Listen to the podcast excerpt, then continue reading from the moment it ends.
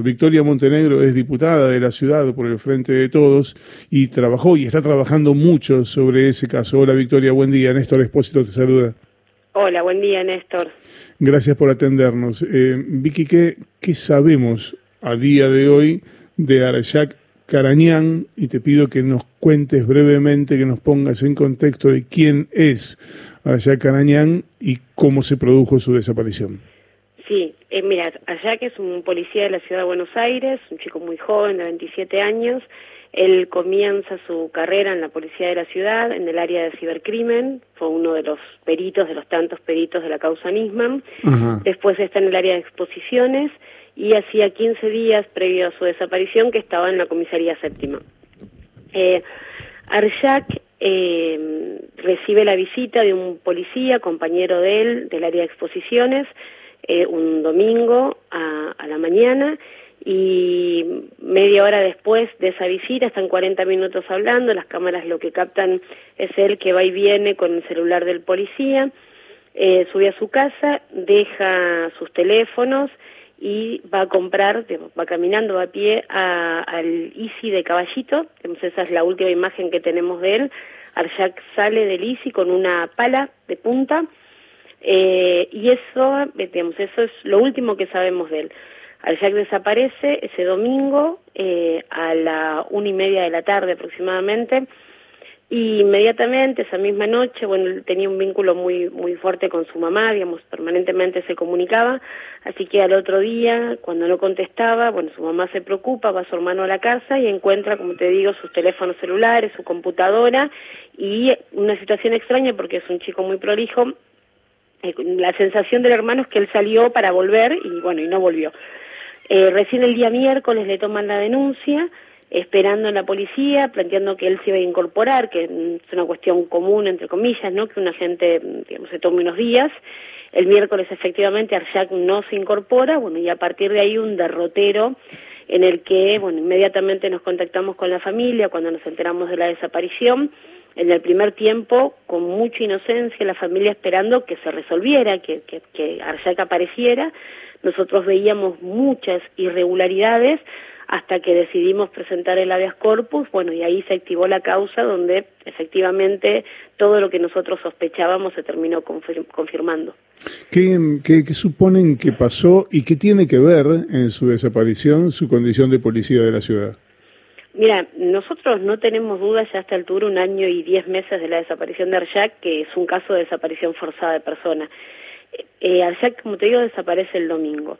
Lo primero que hace el fiscal es pedirle a la policía de la ciudad, que es la primera que interviene en la búsqueda de personas, paradero, eh, le entrega sus teléfonos al área de cibercrimen, área a la que había eh, pertenecido Arjak, le entrega sus teléfonos celulares, su computadora y pide que se guarden las cámaras del día de su desaparición. Accidentalmente la policía de la ciudad borra eh, los datos de sus dos teléfonos celulares, de su computadora y por error, eh, en lugar de, de, registrar, de guardar las cámaras del día de su desaparición, guardan las cámaras de un día antes y un día después. Eh, perdóname, Vicky, perdóname, lo de accidentalmente y por error es una ironía. Sí, absolutamente, sí, por supuesto. Eh, te decía, y dejan pasar el tiempo de modo tal que el fiscal ya cuando se da cuenta, digamos, de que le entregaron las cámaras eh, que no correspondían, ya no tenía tiempo, viste que eso tiene un plazo, eh, no tenía tiempo de, de, recuperar las cámaras, por eso la última imagen que tenemos de él es la de la puerta del ICI. Digamos, esto es increíble, yo te puedo enumerar una cantidad de situaciones eh, por demás extrañas. Primero, hay una cuestión que es lo que nosotros denunciamos principalmente de, decisión y definición política, que es, vos pensar que tanto a nivel nacional como en la ciudad y en la provincia gobernaba el mismo signo político. Eh, inmediatamente de, desaparecido la gente, vos tenías todas las, las herramientas, todas las cámaras de la ciudad y de nación como para poder registrar efectivamente qué era lo que había pasado, seguir el rastro de, de Arshak. Eso no sucedió. Por el contrario, se perdieron todas las pruebas y ahora en, el último eh, peritaje que hicieron las fuerzas federales se comprobó que efectivamente no se respetaron las buenas prácticas. Y no solamente eso, te voy a decir algo peor todavía. Este agente, el último policía que lo va a ver ya, que el agente Leonel Herba, eh, después de muchos meses de pelear, se logra que entregue su teléfono celular. Él entrega su teléfono al área de cibercrimen, eh, digamos, habilitado para poder extraer la información. ¿Qué es lo que hace, qué hace, qué hacen los expertos? Accidentalmente lo bloquean y lo reformatean de fábrica. Ah, bueno, bueno, está, está. Listo, estamos hablando Son de un, demasiadas encubri- casualidades. un encubrimiento machazo. Eh, eh, pregunto, porque esto escapa a toda lógica, eh, cuando hay un episodio que involucra a una fuerza de seguridad, lo normal, lo habitual, es que el juez ordene que la investigación la lleve otra fuerza de seguridad. Aquí Arjak era mm, eh, agente de la policía de la ciudad y a quien le encargan la investigación es a la propia policía de la ciudad. ¿Qué, qué fiscal, qué juez hizo eso? Fue el fiscal, el fiscal que actúa es el fiscal Bismara. Ajá. Eh, el fiscal, a ver, te planteo, digamos, lo, lo que plantea mm, el abogado de la familia. En un primer momento, aparentemente creyó lo que planteaba la policía, que es lo mismo que le dijo a su familia. O él se fue, ya va a volver. Eh, después la policía intentó en los primeros tiempos, la policía de la ciudad, eh, desviar la causa, ¿no? Hablaron de mm, algunas irregularidades, temas menores que después, por supuesto, quedaron absolutamente descartados. Que se había ido a Venezuela, que se había ido, que le gustaban las experiencias extremas, entonces estaba en algún lado, todo, digamos, todo lo que después quedó comprobado que no era cierto. Ahora lo que nosotros denunciamos, y me parece tremendo, es que digamos, uno, yo no sé si vos lo escuchaste alguna vez a Santilli, que es el ministro de Seguridad, o a Alessandro, el secretario de Seguridad de la ciudad, ponerse al frente de esta búsqueda. Porque No. es lo que correspondería.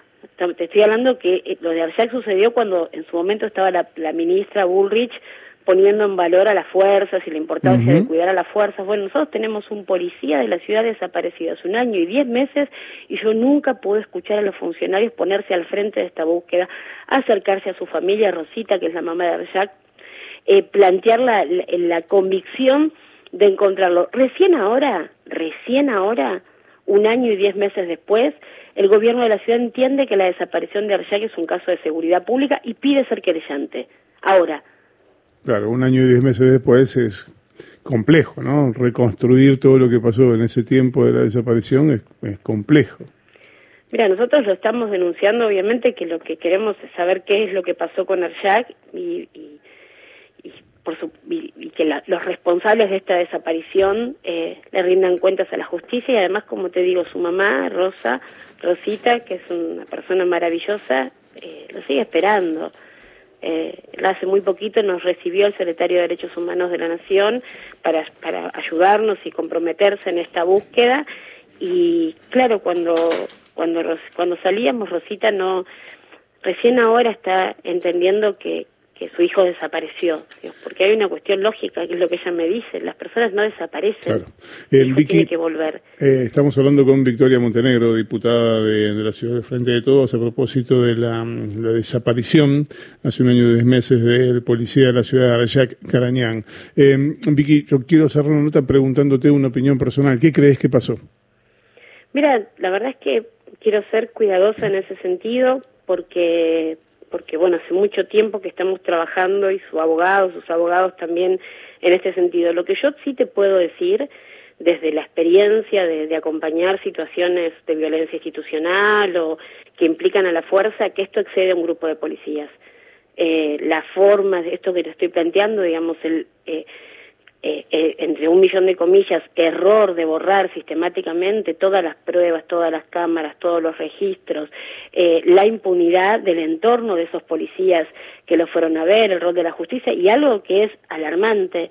Un año y diez meses, yo no te voy a decir los primeros meses, yo no podía hablar de Arjac en ningún medio de comunicación. Entonces hay una cuestión que excede a ese grupo de policías que pudo haber estado involucrado. Digamos, si lo que nosotros creemos que es un caso de desaparición forzada de, personas, en este caso un policía de la ciudad, desaparecido por policías de la ciudad.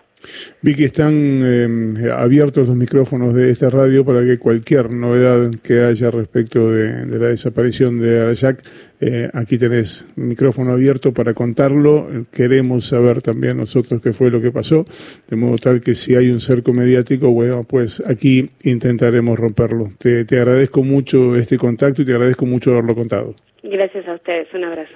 No, no es la única historia